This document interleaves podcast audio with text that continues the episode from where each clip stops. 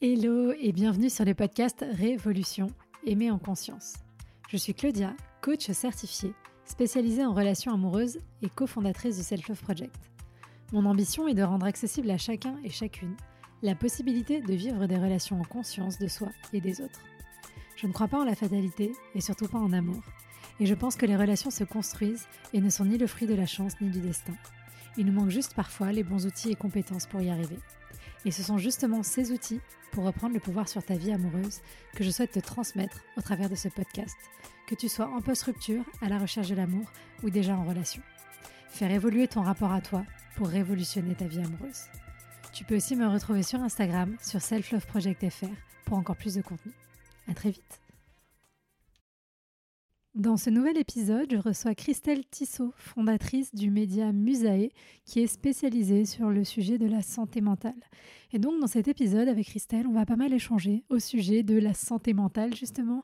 Qu'est-ce que c'est que la santé mentale? Pourquoi est-ce qu'elle a eu envie de créer Musae? Quels ont été les apprentissages qu'elle a eus au cours des dernières années du fait d'avoir développé euh, ce média? Qu'est-ce qu'elle a envie de faire passer au travers de Musae? Euh, Quels conseils elle donne pour euh, entretenir sa santé mentale? Bref, un échange assez complet sur le sujet. Un vrai plaisir de recevoir Christelle. Voilà, bah, je vous laisse écouter tout ça et n'hésitez pas à me dire ce que vous en avez pensé. Bonne écoute. Bonjour Christelle. Salut Claudia. Comment ça va? Bah écoute, ça va super avec ce beau soleil. Écoute, ouais, plutôt, euh, plutôt en forme. Et toi? Bah écoute, ça va aussi. Je suis contente de t'avoir aujourd'hui. Mais oui. Pour parler euh, de santé mentale. Vaste sujet qui est de plus en plus euh, mis en avant, heureusement. Mais je pense qu'il y a encore beaucoup de travail à faire sur le sujet beaucoup de tabous peut-être aussi à lever. Euh, bah, avant qu'on attaque un petit peu plus en détail, est-ce que tu peux te présenter s'il te plaît et nous dire un peu euh, ce que tu fais dans la vie? Avec plaisir.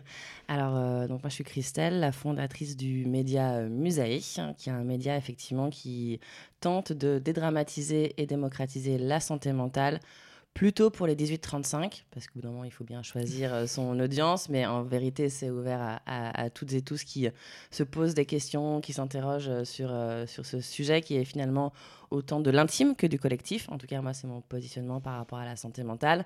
Euh, c'est de dire que, voilà, que lorsque tu te sens bien avec toi-même, tu es dans de meilleures capacités, aptitudes euh, pour interagir avec le monde, avec le collectif. Et en fait, pour moi, prendre soin de sa santé mentale, c'est faire société. Et c'est vraiment sur cet angle très sociétal que, que j'ai monté Musae.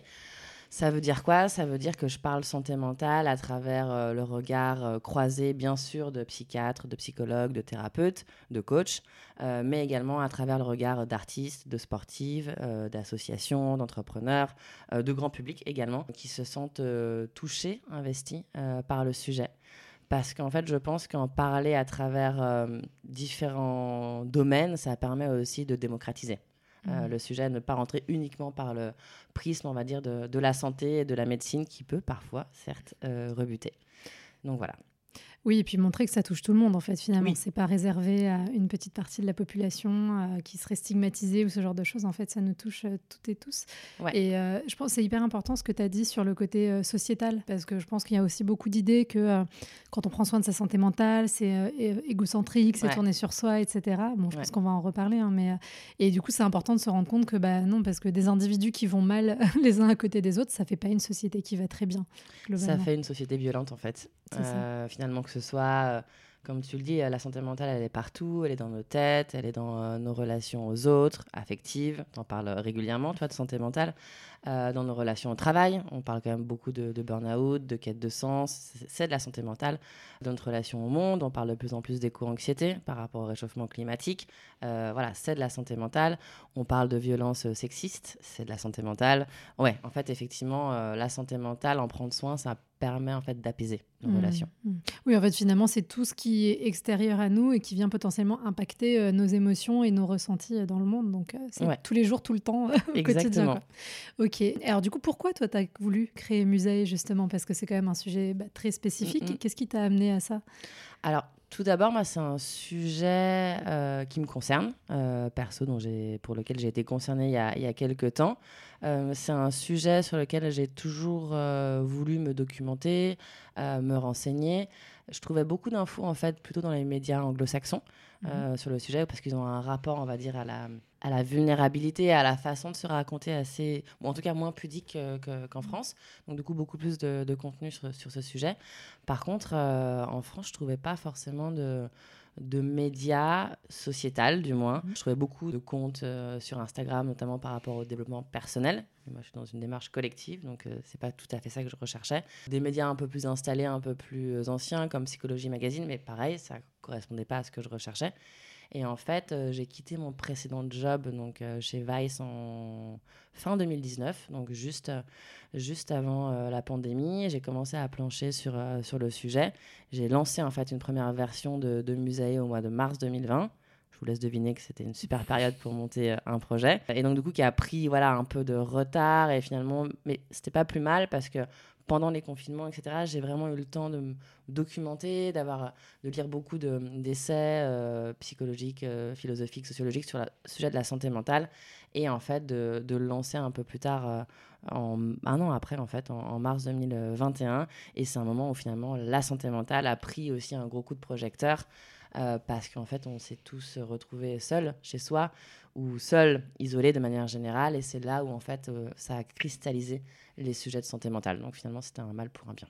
Oui, finalement, tu t'es lancé au bon moment, quoi. Ouais, c'est ça. Ouais, ouais, ouais. Un sujet qui m'intéressait depuis très longtemps. Et mm. effectivement, euh, le Covid qui a mis un, un gros coup de projecteur euh, sur un sujet qui intéressait aussi beaucoup les gens hein, auparavant, mm. euh, enfin surtout les jeunes en fait. Euh, moi, il y a une étude qui a été faite bah, notamment par Vice en janvier 2020 qui disait que 64% des 20-25 ans voulaient parler santé mentale, mais seulement 7% osaient le faire parce qu'en fait, ils n'avaient pas l'écrin en fait, pour mm. le faire et c'est ce que je tente de, de remédier avec Musée. Hmm, donc d'essayer d'ouvrir la parole et de donner un, endroit, de tendre la main pour que les gens puissent euh, rejoindre. Alors c'est hyper intéressant, je rebondis sur ce que tu disais par rapport au monde anglo-saxon.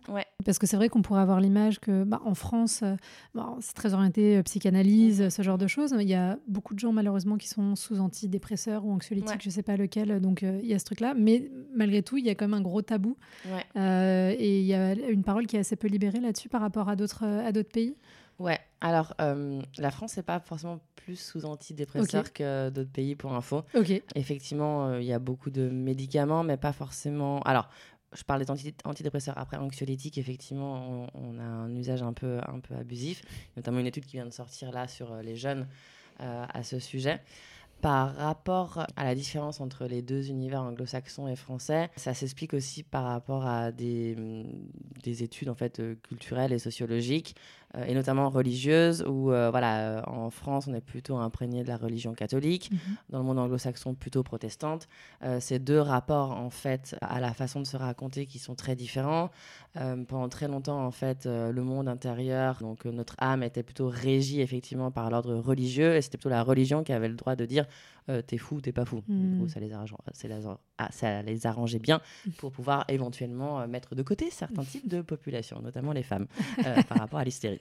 Hum, mais ouais, en tout cas, il y a vraiment ce paradigme-là très culturel. Hmm. Et puis après, oui, sur la façon de se raconter d'un point de vue plus large, hmm. on a une culture de, de la pudeur beaucoup plus forte en France, ne serait-ce que dans le système éducatif français, il y a beaucoup plus d'écrits que d'oral, et c'est la, la, grosse différence euh, avec les anglo-saxons. Donc, euh, ouais, il y a un rapport effectivement à la vulnérabilité et à la façon de se raconter euh, beaucoup plus pudique en France. Ok, hyper intéressant. Et du coup, on voit directement comment la société, dans son ensemble, influe sur la santé mentale, aussi juste dans ce qu'elle permet euh, aux gens d'exprimer et comment elle leur permet mm. de les, exprimer. Hyper intéressant. Et j'imagine que dans d'autres pays, dans d'autres cultures, c'est encore, euh, encore autre chose, encore différent. il y a des impacts. Complètement. Typiquement, le pays où il y a le plus de personnes qui sont en thérapie, c'est l'Argentine, mm. où ils ont une culture de la thérapie hyper développée. Alors, vous allez me dire, oui, bah, l'Argentine aussi, il y a quand même une grosse religion catholique, certes, ouais, mais après, il y a aussi beaucoup, il y a aussi beaucoup de syncrétisme par rapport aux religions en fait, euh, mmh. locales. Et euh, ouais, il y a un rapport en tout cas à la parole euh, et à la façon de se raconter où ils sont beaucoup plus à l'aise. Mmh. Donc, ouais, ça, ça, dépend effectivement des, des, pays. En France, clairement, il y a encore beaucoup de tabous. Hmm. Tiens, bah, ça me fait penser parce qu'il y avait une abonnée qui m'avait envoyé justement euh, par rapport à, à l'Argentine des infos là-dessus et qui me disait que là-bas, mais je sais pas si c'est le cas, les hommes du coup avaient plus facilement accès aussi au fait de se faire accompagner par rapport à leur santé mentale. Il y avait plus euh, d'ouverture sur le sujet, moins de tabous. Euh, est-ce que c'est vrai déjà ou En Argentine? Ouais, en Argentine. Ouais, ouais, franchement. Alors moi j'y ai vécu pendant, pendant une année. oui, oui, c'est vrai. Mais après, les Argentins aiment bien se raconter de manière générale aussi. Ça fait partie du sport euh, national, au-delà du foot. Euh, mais ouais, ouais, ils sont très à l'aise avec ça. Hmm. Hmm. Et est-ce qu'on voit du coup des impacts directs, entre guillemets, sur euh, la façon dont ils font société par rapport au fait qu'il y a plus de gens qui sont accompagnés sur euh, le sujet? Alors, j'ai pas fait d'études poussées sur le sujet, sais pas y en a mais après, moi, de mon expérience perso, oui, oui, ils sont beaucoup plus, effectivement, euh, dans le lien social, ils sont beaucoup plus dans un côté très chaleureux, effectivement, dans la rencontre, c'est beaucoup plus simple, effectivement, de se rencontrer des amis, des amants, enfin, voilà, de, hmm. même par rapport au travail, ils laissent beaucoup plus le choix de tenter des choses moi, typiquement, euh, quand j'y étais, voilà, j'ai pu monter effectivement des projets alors que je ne parlais pas espagnol. je l'ai appris sur, euh, sur le tard. Donc, ils sont... En fait, il y a une relation à la confiance, une relation à l'autre qui est plus, euh, plus facile. Mm. qui est plus facile. Et, et, là, ça fait écho avec une étude qui vient de sortir, qui a été faite par des journalistes de d'Ouzbek Erika, qui disent que 86, je crois, des Français ne savent pas se confier parce qu'ils n'ont pas confiance. Et ça, je hmm. trouve ça intéressant en fait. Il y a ce côté effectivement de méfiance et de peur de l'autre qui, je pense, entrave beaucoup aussi euh, la libération de la parole, mais aussi de l'écoute en hmm. termes de santé mentale. Hmm. Tu vois, ils ont peur d'être euh, jugés, d'être moqués, ils ont peur qu'on se serve de ça contre eux Ouais, ouais, ouais. Euh, ils ont peur d'être jugés, d'être moqués, ils ont peur d'être considérés comme étant vulnérables, donc faibles. Mm. Ils ont peur effectivement d'être jugés dans leur travail aussi. Mm. Ils ont peur de ne pas être performants. La notion de la performance est quand même très importante. Ils ont peur de l'échec aussi. La culture de l'échec en France est inexistante parce que, enfin, elle est très mauvaise dans la mesure où on voit l'échec comme un, une, fin de non-recevoir, alors que l'échec fait partie finalement du chemin et de l'apprentissage. Mm. Euh, ouais, ouais, il y a pas mal de choses effectivement. Euh, pas mal de freins, en fait. Hmm. Pas mal de freins. Mais c'est intéressant parce que même dans des cercles euh, intimes euh, où on a confiance dans les gens, bah, des fois, on peut se sentir pas forcément accueilli, pas forcément hmm. euh, reçu dans notre parole. Et moi, ça, c'est des choses. Bah, tu vois, j'ai fait une session de coaching collectif en janvier.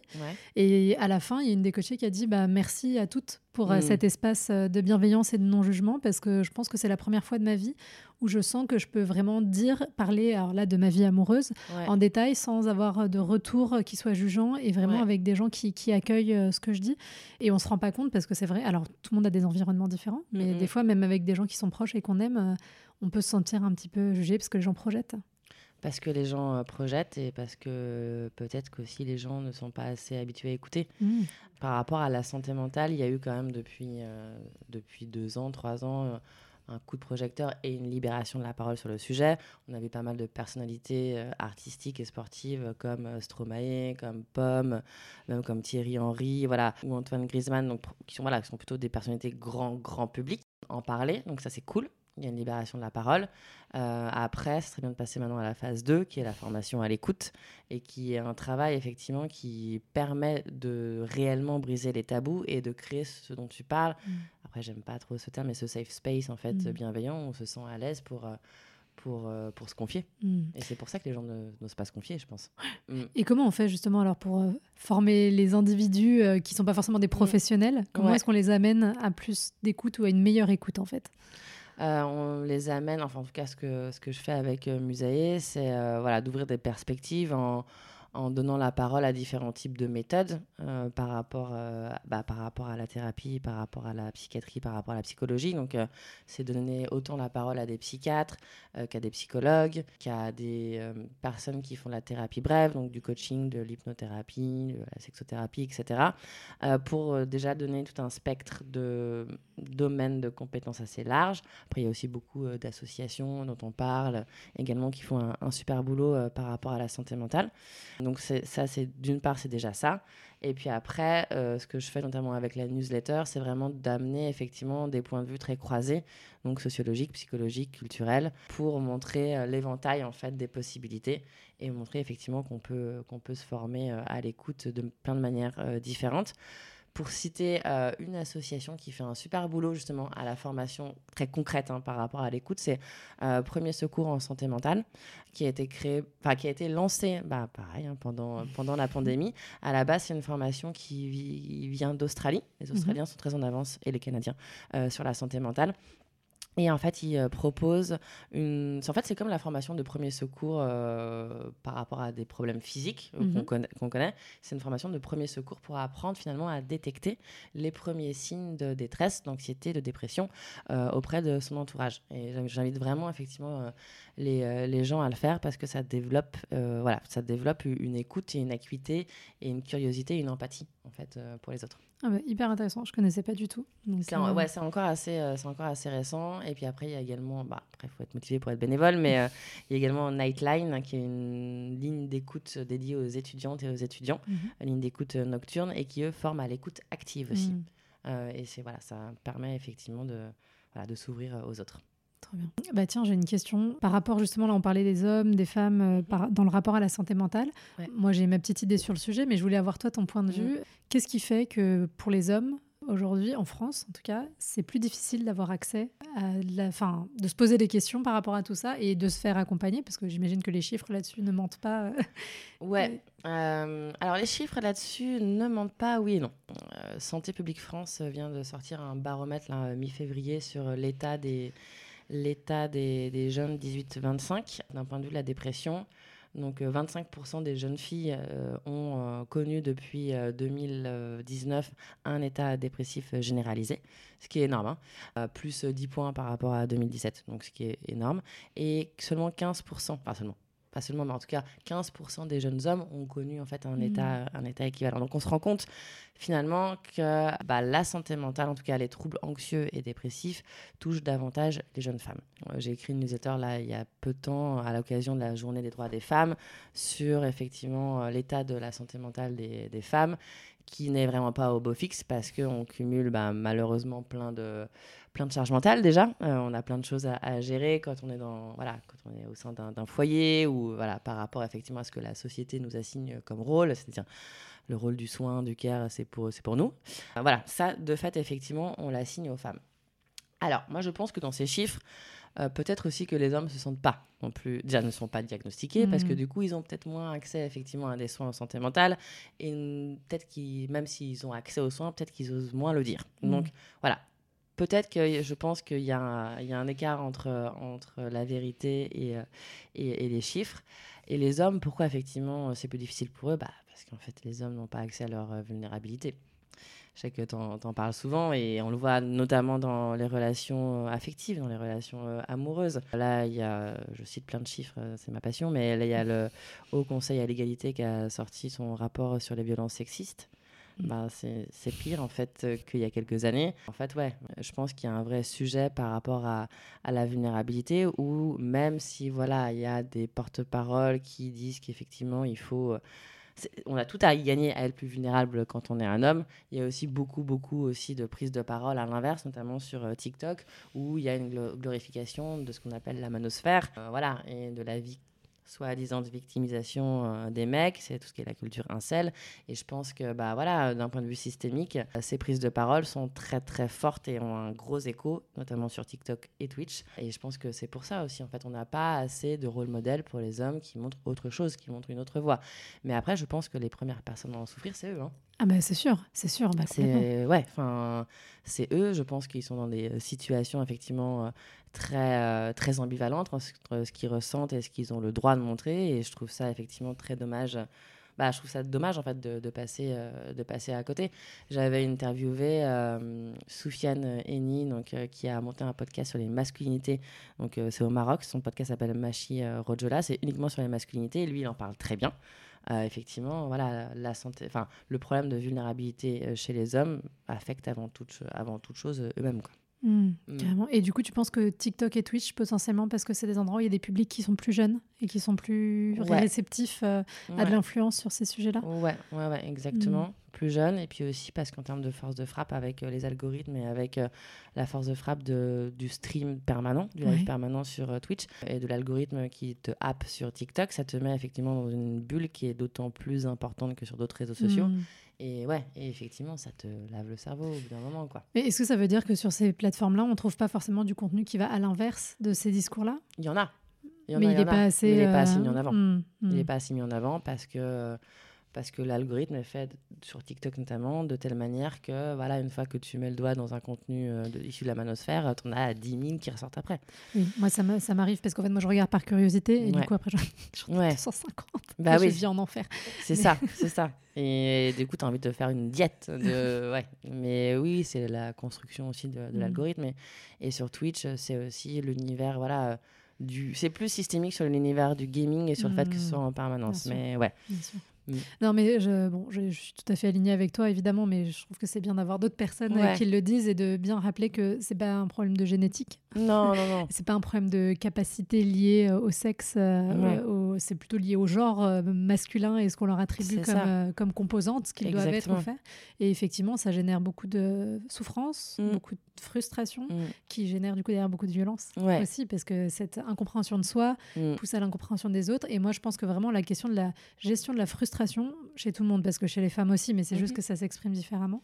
euh, je pense qu'on n'apprend pas assez les gens à gérer Ouais. leur euh, frustration. Euh, Exactement. et ça ressort pour les hommes, bien souvent, malheureusement, sous la forme de violences Ouais. euh, directes euh, ou indirectes. Ouais. Euh, et violences qu'ils ont parfois eux-mêmes subies, même si c'est pas une excuse, hein, c'est juste des explications. Du coup, en plus, si tu subis de la violence et qu'on peut pas, en- tu peux pas en parler, tu peux pas faire sortir les choses, malheureusement. Bah, ça devient une bombe à retardement. C'est ça. Et effectivement, qui s'exprime par de la violence envers les autres et parfois envers soi-même. Les personnes, Aussi. effectivement, enfin, les plus forts taux de suicide sont chez les hommes et pas chez les femmes, hmm, Mm. hmm. par exemple. Est-ce que bah, toi, avant de commencer Musae, tu avais quand même malgré tout un peu des idées reçues, des clichés sur euh, la santé mentale, sur certaines choses? Ouais. Ouais. Alors, en fait, euh, en préparant, euh, là, je reprends mes notes très honnêtement parce qu'en préparant cette question, le premier truc qui me venait, je me dis bah non, pas du tout. Moi, non, j'avais pas d'idée reçue. J'ai monté un média sur le sujet, donc c'est plutôt que j'avais pas de clichés. Moi, je me dis, est-ce que tu serais pas un peu en train de te raconter des histoires là, Christelle? Ouais, si, si. Ah, si, si, effectivement, j'avais des préjugés euh, sur le fait que pour moi, la santé mentale, c'était un peu noir ou blanc. Mhm. C'est-à-dire que c'est un peu bon fonctionnement ou mauvais fonctionnement. Parce que dans santé, effectivement, il y a le terme. Enfin, voilà, santé, ça peut être bon. Tu es en bonne santé ou en mauvaise santé. Euh, voilà, et puis euh, c'est comme la santé physique. Bah, tu prends un médicament, tu te soignes, tu te répares, tu te rétablis. C'est pas tout à fait la même chose en termes de santé mentale. La santé mentale, c'est toute une palette, en fait, euh, d'émotions, de personnalités, d'histoires de vie, de moyens financiers également, de déclics. Tu peux avoir des déclics en termes de santé mentale qui sont très différents. Tu peux avoir des besoins très différents d'un point de vue du suivi thérapeutique. Voilà, et tu peux effectivement un jour aller très bien et le lendemain aller pas bien du tout, et ça ne veut pas dire effectivement que tout est foutu. Mhm. Voilà, donc c'est ce côté vraiment, la santé mentale n'est pas une bonne santé mentale, ce n'est pas noir ou blanc, c'est pas manichéen. Euh, Et c'est pour ça notamment que j'ai voulu appeler l'un de mes podcasts la zone grise, parce qu'en fait, généralement, la vérité réside dans voilà, cette zone grise euh, où tout est à faire, voilà, euh, d'oscillation émotionnelle, de rencontres, d'informations, de documentation, et c'est ça qui est chouette. Donc ouais, en fait, moi, par rapport à ça, à force de me documenter, de rencontrer des gens, c'est ça qui est formidable dans ce métier, c'est que tu rencontres plein de gens qui, qui donnent plein d'infos, qui donnent plein de ressources. Je me rends compte qu'en fait, euh, bah, la santé mentale, ce n'est pas ça. Et je pense que ça fait aussi écho un autre préjugé qu'on peut toutes et tous avoir sur euh, les personnes qui sont atteintes de troubles psychiques Mhm. donc euh, bipolarité, schizophrénie, euh, voilà, sur un diagnostic, c'est qu'on a tendance à essentialiser ces personnes. C'est-à-dire qu'on a tendance à les résumer à leurs troubles. C'est-à-dire qu'on dit, on peut très facilement appeler une personne, euh, oui, bah, cette telle, telle personne, le bipolaire, la bipolaire, Mhm. le schizophrène, la schizophrène. Après, il y a une tendance aussi en ce moment où même des gens, effectivement, s'autodiagnostiquent et le mettent dans leur bio Instagram, comme si ça te donnait un supplémentaire que d'être bipolaire. Non, c'est une maladie en vrai, c'est vraiment une vraie galère. À contrario, on n'oserait pas dire euh, le cancéreux, la cancéreuse. Mhm. En fait, c'est la même chose. Et euh, je pense que voilà, le principal tabou par rapport à la santé mentale, c'est de ne pas résumer leur personne à leur, à leur euh, trouble, à leur Mhm. diagnostic. Elles sont bien plus que ça. Qu'est-ce qui fait, à ton avis, qu'on se le permet sur la santé mentale et pas justement sur des maladies euh, corporelles? Parce qu'on ne connaît pas la santé mentale. Mhm. On est encore au tout début, euh, parce qu'on voilà, on a une grosse méconnaissance sur le sujet. Parce que aussi, bah, c'est intangible, euh, la Mhm. santé mentale, donc forcément, tu le vois pas. Et donc, du coup, euh, c'est plus compliqué, effectivement, de, de se faire une idée, de se renseigner sur quelque chose qui n'est pas palpable. Ok. Et alors, ce serait quoi pour toi les trois gros piliers de la santé mentale? Les, les, trois gros piliers pour moi, c'est avant tout le premier, c'est l'entourage. Premier mmh. pilier, une bonne santé mentale, c'est effectivement pouvoir compter sur un cercle de proches euh, solide. Et c'est ce dont tu parlais tout à l'heure, qui soit à même de recueillir ta parole, de l'entendre, mmh. qui est voilà, qui est ce safe space effectivement bienveillant qui, hein, qui soit créé. Euh, et on l'a vu voilà pendant le Covid, euh, si on a été nombreux à péter un plomb, c'est parce qu'on était seuls. Mmh. Et l'isolement, clairement, c'est le pire facteur aggravant en termes de de santé mentale. Donc pour moi, c'est c'est la, première, c'est la première chose. Le deuxième point, c'est une bonne hygiène de vie attention, moi j'ai pas du tout un discours hygiéniste. Une bonne hygiène de vie, ça ne veut pas forcément voilà, être dans quelque chose de très euh, faire du sport, manger 5 légumes. Enfin, s'il faut faire du sport, il faut manger 5 légumes et fruits par jour, idéalement. Mais ça peut être aussi euh, faire la fête. Ça peut être, euh, mmh. voilà, effectivement, besoin de décharger, euh, tu fais la fête. Tu as besoin, effectivement, de faire des pauses par rapport aux réseaux sociaux. Et ben voilà, tu te, fais, tu te mets hors ligne. tu as besoin, voilà, d'aller dans la nature régulièrement. Voilà. C'est de prendre un temps, effectivement, pour savoir ce dont tu as réellement besoin et ce qui recharge tes batteries. Et ce dont tu parles aussi souvent, ce qui recharge aussi ton, ton, ta, ta dose de confiance, en fait. Mm. ton, ton, puits émotionnel, parce que quand tu es complètement vidé, euh, tu peux rien t'apporter de bon, ni à toi, ni aux autres. Et le troisième point pour moi, qui est lié effectivement à cette notion de recharger son, son, son puits, euh, c'est aussi d'avoir une activité qui te euh, construise ton estime personnelle. Mm. Une activité que toi, tu te crées. ça peut être une activité professionnelle, ça peut être une activité artistique, je ne sais pas, mais ou ça peut être une activité associative, mais quelque chose en gros qui construise ta propre estime personnelle mm. et que cette estime personnelle ne soit pas basée uniquement par rapport à ce que d'autres, ça t'en parle souvent, à ce que d'autres gens peuvent t'apporter, ce qui du coup crée une codépendance. Mhm. quelle qu'elle soit, affective ou autre, et ce qui peut être très très mauvais pour la santé mentale. Donc ouais, mm. pour moi, c'est ces trois points ces trois points-là. Donc ouais, les proches, euh, l'hygiène de vie et, euh, et ouais, une activité qui te permette de construire ton estime personnelle. Et justement, si on a un entourage qui comprend pas trop la santé mentale, qui même a tendance à dire ah ben non mais le psy c'est pour les fous, ce genre de mm. choses. Comment on peut réussir un peu à, aller chercher, à aller trouver de l'aide quand on n'a pas, on nous a pas appris à le faire et voir qu'on n'est même pas encouragé? Moi, je pense que parfois, il faut changer d'entourage aussi. Ça fait mm. partie de l'hygiène de vie. C'est de faire des tris. Franchement, des personnes, après, moi, je suis un peu radicale par rapport à ça, mais des personnes, effectivement, qui te disent que prendre soin de toi, c'est une connerie, euh, ou t'écouter, effectivement, c'est égoïste. Ouais, euh, moi, je pense qu'il ne faut pas forcément. Alors, on peut, quand on a la force, on peut expliquer effectivement à ces personnes, on peut tenter de les, de les éduquer sur ce sujet. Après, parfois, tu n'as juste pas l'énergie. Et je pense que c'est bien, effectivement, de voilà, de aussi faire le tri et d'aller dans des cercles d'amis euh, qui te permettent effectivement d'être euh, d'être à l'aise. Mm. Mm. Et ça peut passer, bah voilà, quand tu fais d'autres activités, l'activité dont je te parlais, voilà, qui te permettent de te sentir et de te réaliser, euh, bah ça peut être effectivement une occasion aussi de rencontrer des gens et, et de se construire ce, ce, cercle de proches bienveillants. Mm. Ok. Et tiens, j'ai une question. Euh, je ne sais pas trop si je réussirai à y répondre, mais euh, moi, j'ai beaucoup de femmes que j'accompagne ou à qui je parle sur Instagram qui relationnent avec euh, la plupart des hommes qui vont pas forcément bien, des fois qui ont des addictions, qui ont des problèmes psychiques, qui sont pas mhm. forcément pris en charge et qui se retrouvent dans le rôle de la fameuse infirmière. on adore ce rôle. bien sûr. je plaide coupable dans le passé, hein, donc il n'y a pas de. Évidemment, on n'est pas là pour, pour juger. Mais juste, Qu'est-ce qu'on pourrait leur dire, tu vois, toi qui es justement experte sur le sujet de la santé mentale, qu'est-ce qu'on pourrait leur dire à ces femmes ou à ces hommes aussi hein, mm. pour les aider à changer un peu cette dynamique? Alors déjà, le rôle de l'infirmière n'est pas forcément, ne devrait pas forcément être assigné aux femmes. C'est ce qu'on disait tout à l'heure par rapport au fait que les métiers dits du soin, eh bien effectivement, c'est pour les femmes. Non, euh, les métiers dits du soin peuvent également être pour les hommes et on devrait faire davantage de promotion par rapport à ça. Bah après, ce rôle de l'infirmière, euh, ça détruit ton estime personnelle. Parce que mmh. du coup, effectivement, tu es sans cesse en train d'essayer de combler quelque chose qui manque chez toi par rapport à quelque chose qui est extérieur à toi, qui est une autre personne. Mmh. de fait, effectivement, par rapport à un paramètre que tu ne peux pas maîtriser. Mmh. Parce que tu ne peux pas changer les gens, parce que tu ne peux pas faire les choses à leur place. Tu peux être un support mais tu peux pas tout faire à leur place. Donc, c'est en fait, c'est dangereux dans la mesure où, voilà, si la personne n'a pas envie, bah, ça veut dire que toi, tu construis ta reconnaissance et ton estime personnelle sur un paramètre qui est extérieur à toi. Donc, euh, voilà. Effectivement, je trouve ça pas très, enfin, je trouve ça pas réaliste, en fait, et pas, pas très bénéfique pour la personne.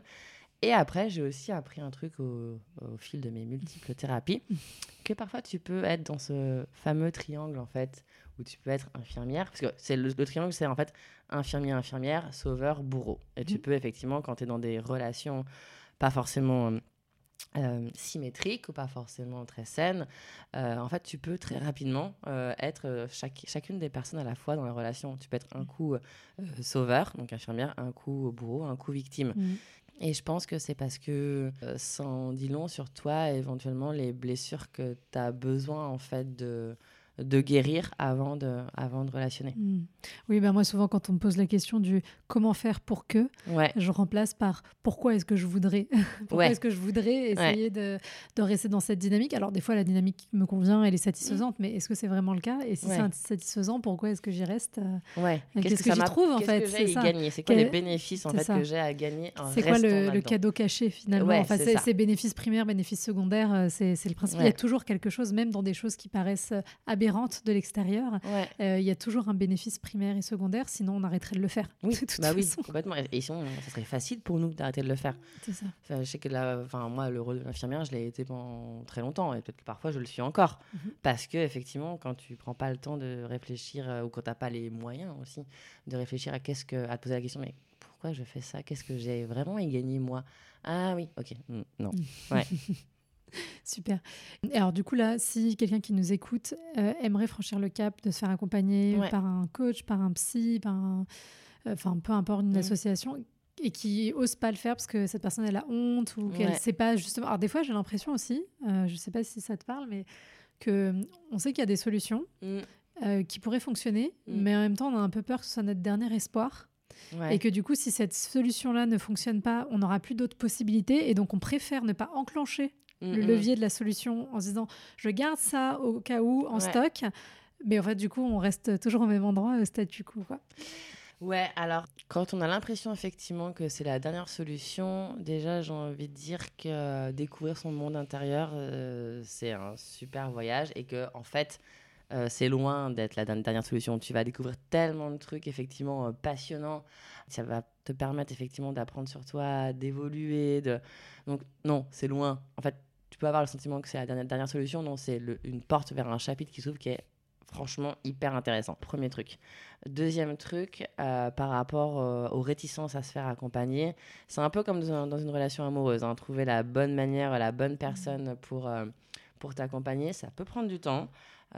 généralement, il ne faut pas se priver de tester en fait plusieurs, plusieurs manières thérapie longue, thérapie courte, euh, coaching, euh, euh, hypnothérapie, psychanalyse, sport, enfin bref, plein de choses. Parfois, d'ailleurs, ces choses peuvent être complémentaires. donc, voilà, en tout cas, il faut avoir le feeling d'être voilà, dans ce fameux espace dont on n'arrête pas de parler depuis tout à l'heure, dans cet espace bienveillant d'écoute pour être à, à l'aise avec la personne, pour qu'elle recueille notre, notre parole. Il faut que, moi, typiquement, j'ai besoin d'avoir des thérapeutes qui font des blagues. C'est pas pour esquiver les questions, parce qu'il y en a qui disent ça. C'est juste que j'ai besoin effectivement d'avoir vraiment ce côté dédramatisant de la santé mmh. mentale et que j'ai aussi remis du coup dans, dans Musae pour me dire en fait oui c'est pas si grave en fait et ce n'est pas la mmh. dernière solution en fait mmh. voilà moi j'ai besoin d'humour typiquement c'est mon truc euh, voilà et après d'autres gens ils vont avoir besoin effectivement plutôt euh, de, de retenue euh, plutôt plutôt de, de, douceur ça dépend donc en fait voilà tester tester des choses il y a vraiment plein de possibilités après, je sais que le frein aussi, souvent, c'est l'argent par rapport, parce que c'est pas à donner, euh, clairement. Donc, il y a plusieurs dispositifs qui sont mis en place. Bon, il y a le dispositif euh, Mon Psy, bon, qui, qui, peut être décrié parce qu'en fait, c'est un dispositif qui te permet d'avoir accès à plusieurs séances avec un psychologue ou un psychiatre euh, remboursé par la sécurité sociale.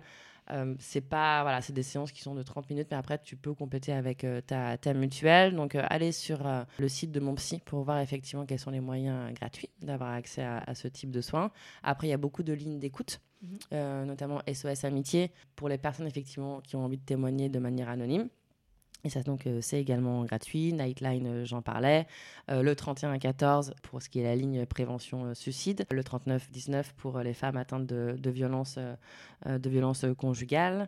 Voilà, il y a plein de choses, effectivement, d'un point de vue des lignes d'écoute. Après, il y a le site du Psycom également, qui est un site gratuit avec plein de ressources par rapport à l'anxiété, à la dépression, mettre des mots sur les mots. Donc, ça permet effectivement voilà, de, de se documenter Puis après, bien évidemment, il y a Musae, où nous, on a voilà, mis en place un, guide ressources et vous trouvez ça sur Instagram, Musae Tomorrow, ou alors sur le site directement. Super, merci beaucoup Christelle. Et alors j'ai une dernière question surprise. Waouh. Qu'est-ce que tu dirais à la petite Christelle de 13 ans qui s'apprête à commencer euh, bientôt sa, fin, sa vie d'adulte, pas encore à 13 ans, mais en tout cas. Pas encore commencé, moi. en tout cas, à s'engager sur le chemin de la vie. Bah, par rapport à, sa santé mentale, justement, quel conseil tu lui donnerais? Ouais, je n'étais pas prête à cette question de l'enfant. Euh, alors, ce qui est drôle, c'est que déjà, euh, qu'est-ce que je lui dirais? Ben, En fait, je lui dirais qu'elle fait enfin ce qu'elle a toujours envie de faire. Parce qu'en fait, moi, j'avais eu envie de monter un média avec un impact positif. Euh, j'avais monté mon premier média à cet âge-là. Mhm. Et donc, du coup, j'ai envie de lui dire, ben, en fait, euh, c'est bien, tu continues effectivement à, à, écrire euh, la même histoire et tu sais que c'est ce qui te fait vibrer, donc c'est chouette. Et par rapport au sujet de la santé mentale, bah, je lui dirais en fait de ne pas bah, en fait, c'est cette chose dont je vous parlais tout à l'heure par rapport à l'estime personnelle. Moi, je suis quelqu'un qui a besoin de beaucoup de reconnaissance. Euh, effectivement, de reconnaissance euh, de la part de mes pères, de mes proches, euh, de la communauté scientifique par rapport typiquement au sujet de la santé mentale. Et je dirais que voilà, fais les choses pas à pas, fais les choses effectivement à fond, correctement. Mais voilà, la principale reconnaissance que tu peux avoir et dont tu as besoin d'avoir, c'est la tienne. Et donc, mm. du coup, effectivement, euh, tente d'être euh, fier de ce que tu fais euh, chaque jour. vaste programme. Mais en tout cas, ouais, ça serait vraiment voilà, ce, côté, ce côté reconnaissance.